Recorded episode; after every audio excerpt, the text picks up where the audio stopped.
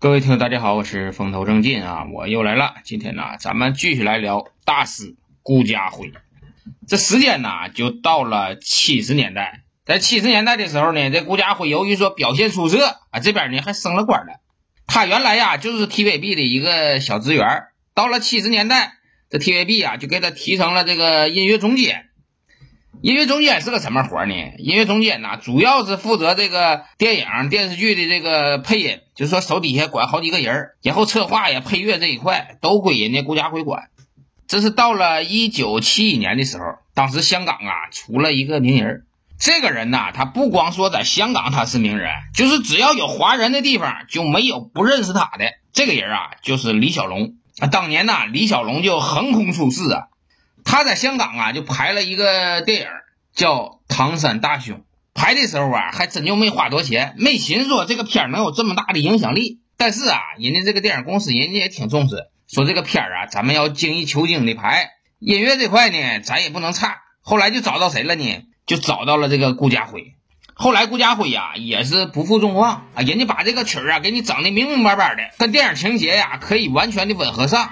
该紧张的时候，你这个配乐也紧张；该放松的时候呢，这个配乐也放松，就是特别贴合这个剧情。这就是说，电影电视剧配乐它最难的地方，它跟那个流行音乐呀，它不一样。你流行音乐的话，我今天来灵感了，我是天马行空，我随便写，就相当于散文似的。这个电影配乐呢，就是说命题作文，你不管你怎么写，你都得为这个剧情服务。它在这，它有命题，你命题作文它指定没有这个散文好写。但这点我知道啊。因为老沈那个写写文字这一块还还算行，我是深有体会。你要是说专门让你写啥这个事儿吧，就比让你说随便写这种难度啊要大很多。后来这个片儿拍完了以后，在香港这么一放，哎呀妈呀，这片儿啊就他妈火了，火的他妈一塌糊涂的，就整个香港就没看到过这么好看的武打片儿。你像一般的电影哈，你就放几周就完事儿了。就这个《唐山大兄》放了差不多能有一年。就你不管什么时候去，你不管什么电影院，他都给你这个片子啊，在排档期。就这么的，这电影火了，这顾家辉呢也火了。后来这李小龙这么一看，你说我这电影的成功啊，跟那个配乐也有挺大的关系。这个顾家辉啊是个能人啊，以后啊我就不管拍什么片儿，我都得给他拽着。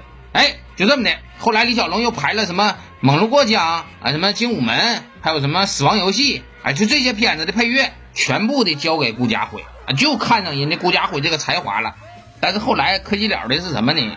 后来可惜了的是这个李小龙啊，这个寿命比较短。那在七三年的时候，也不知道怎么的哈，就死那个演员杨佩佩家了。那杨佩佩还不是他媳妇儿，反正大半夜说是喝酒啊，是俩人搁里头干啥了啊？这也不知道，反正稀里糊涂的就死了，都成为了这个电影界的一个这个悬案了。你说这个李小龙要是不死的话，这李小龙啊，一定还会拍很多好看的片子。那可惜了了，这人是没了。但也正是由于说他死的早，这个李小龙啊，才成为了这个电影界的一个传奇。那这玩意儿都是说相辅相成的。那关于这个李小龙的死啊，我问过一个人这个人啊，是我呃在这个社会上认识的这么一个老大哥吧。他是练武术的啊。我有一天呢，我跟他聊天，我说那个李小龙他功夫那么好，你说他怎么能死呢？后来这哥们儿就跟我说了，说这个练武的人呐，有的时候那个心脏负荷呀，可能是过大，再加上他当天在喝酒，在做了一些比较兴奋的事儿，很容易就犯个心梗什么就死了。我也不知道说他说的对是不对。我看过一个李小龙的这个纪录片啊，就李小龙在后期他为了练拳的这个拳术哈，他自己啊当时研究了一个装置，那个装置啊就是一个大窟窿，能把拳头伸进去，但是那里头啊他们有电。啊，手拿出来慢的话，你就得挨过。他天天呢，就为了练这个拳术啊，天天打那个窟窿，快进快出啊。天下武功是唯快不破啊，天天就练那个速度。可能是说这个天天这么电击，这人也受不了，心脏可能是也是受点刺激。后来就是就人就没了。我感觉说跟这个有有有有点联系啊。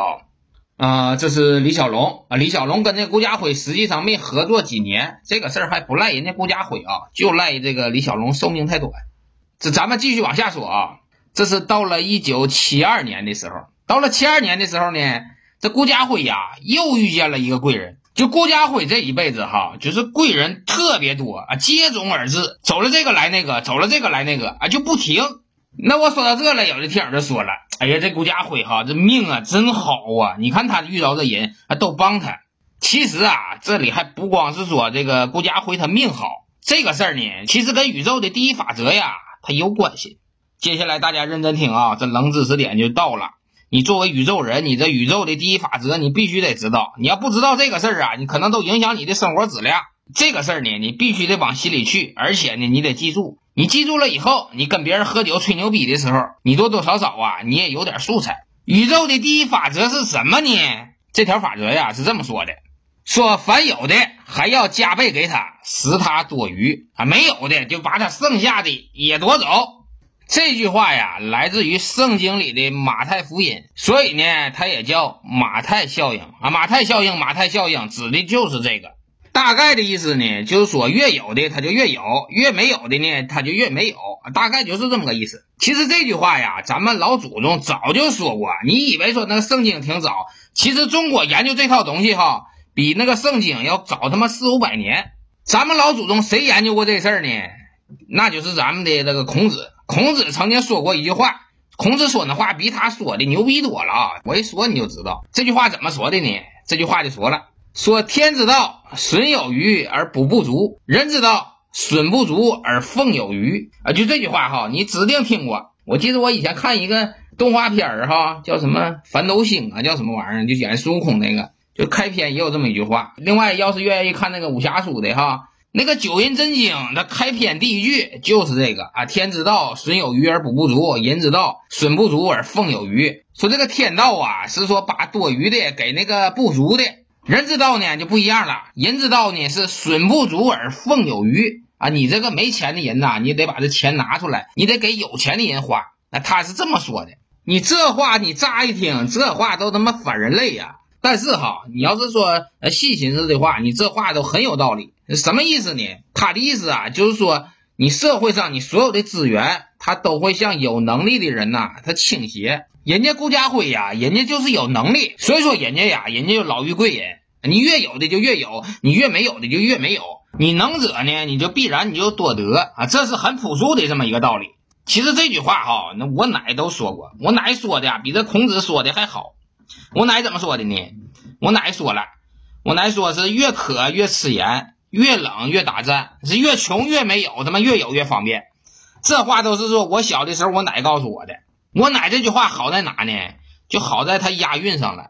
就不管什么话哈，它只要一押韵，你就感觉说这话呀，它他妈就有道理。其实这句话呀，我听到过很多的版本啊。还有什么版本的呢？就说越渴越吃盐，越热越穿棉，越渴越吃盐，越穷越耍钱。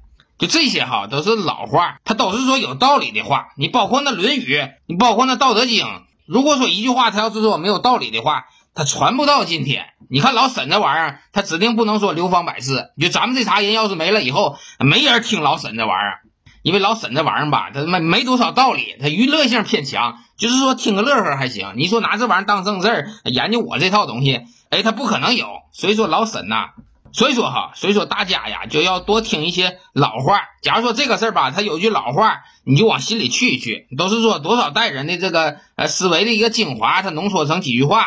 流传下来，所以说那个呀很重要，比听老沈那个讲节目啊要重要的多。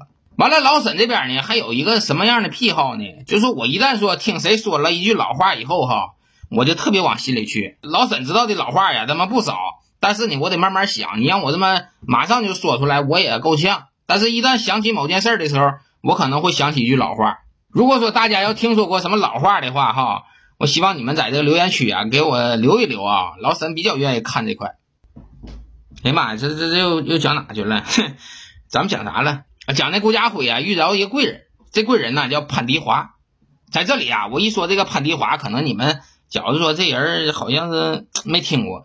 其实这个人吧，这个咖位特别大啊，咖位特别大。而且这个人呢，你还指定是见过他唱的歌呀，你也一定是听过。就在那个黑灯舞会里哈，有一首扛把子的歌曲叫什么呢？叫《午夜相吻》。这歌是怎么唱的呢？我给大家唱一下啊！我发现我一唱歌呀，这底下的留言区老有人跟我说，说这老沈呐，你别唱歌了，你一唱歌我这边他妈直拉拉尿。我给他回复的是啥呢？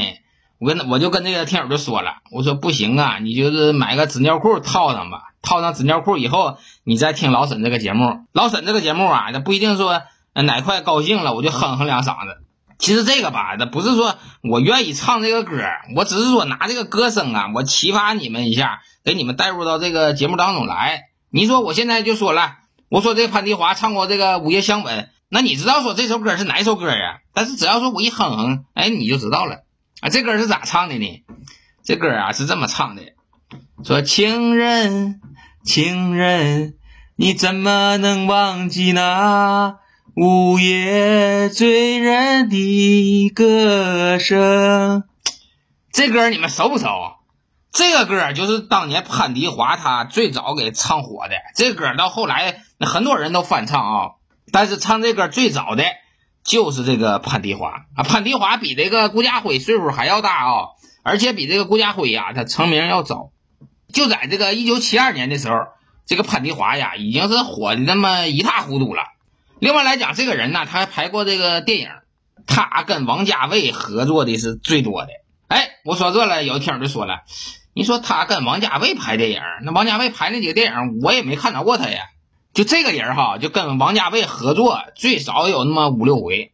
就王家卫比较有名的电影，你像什么《花样年华》、什么《阿飞正传》，加上后来拍的那个《色戒》，就这里都有他。他在那里演那么一个上海的老太太，说一口流利的上海话，那嘴里也有个痦子。你像《花样年华》里跟那个张曼玉俩人聊天那个，就那个老太太就是潘迪华。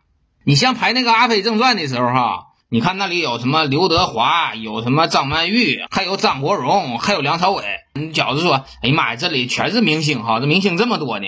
其实啊，这里最大的明星啊，不是说什么张国荣、什么梁朝伟，就是潘迪华。潘迪华在这里辈分是最大的，就在这些电影里哈，人家潘迪华演的特别自然，特别到位，跟你那些明星大咖呀，人家一点也不差，人家是吃过见过，以前在大场面人家都闯荡过的这么一个人。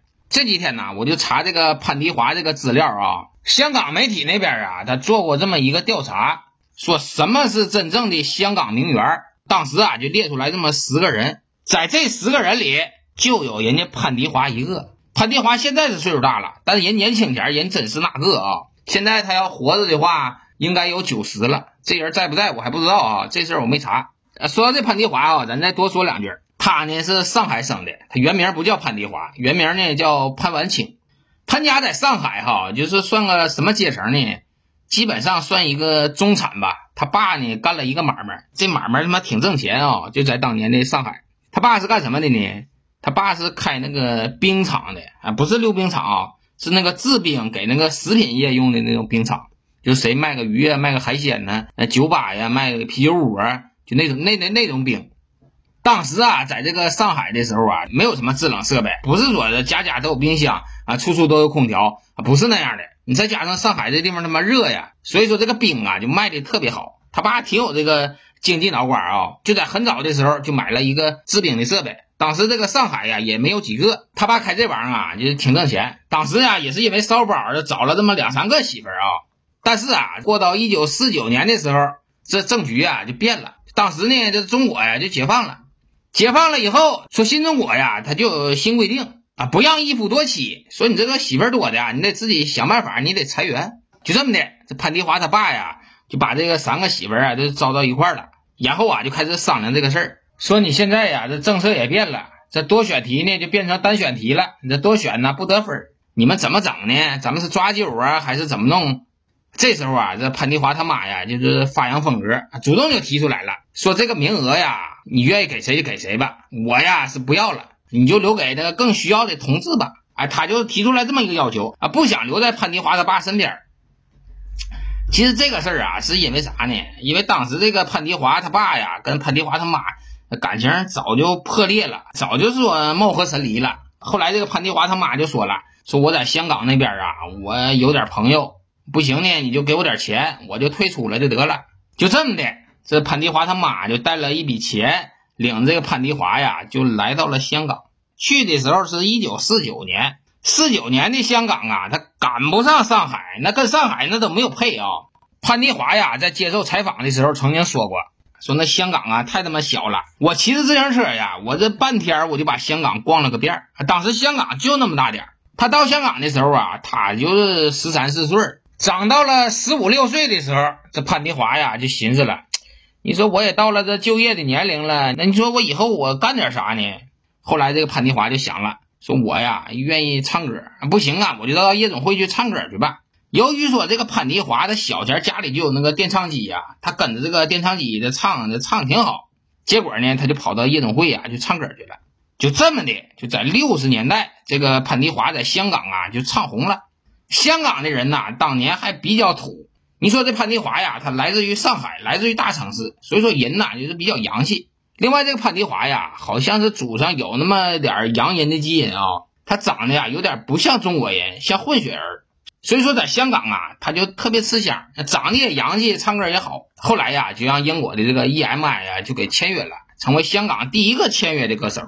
这 EMI 呀，咱们说这个英文你可能不知道，其实他就是那个百代公司出唱片那个。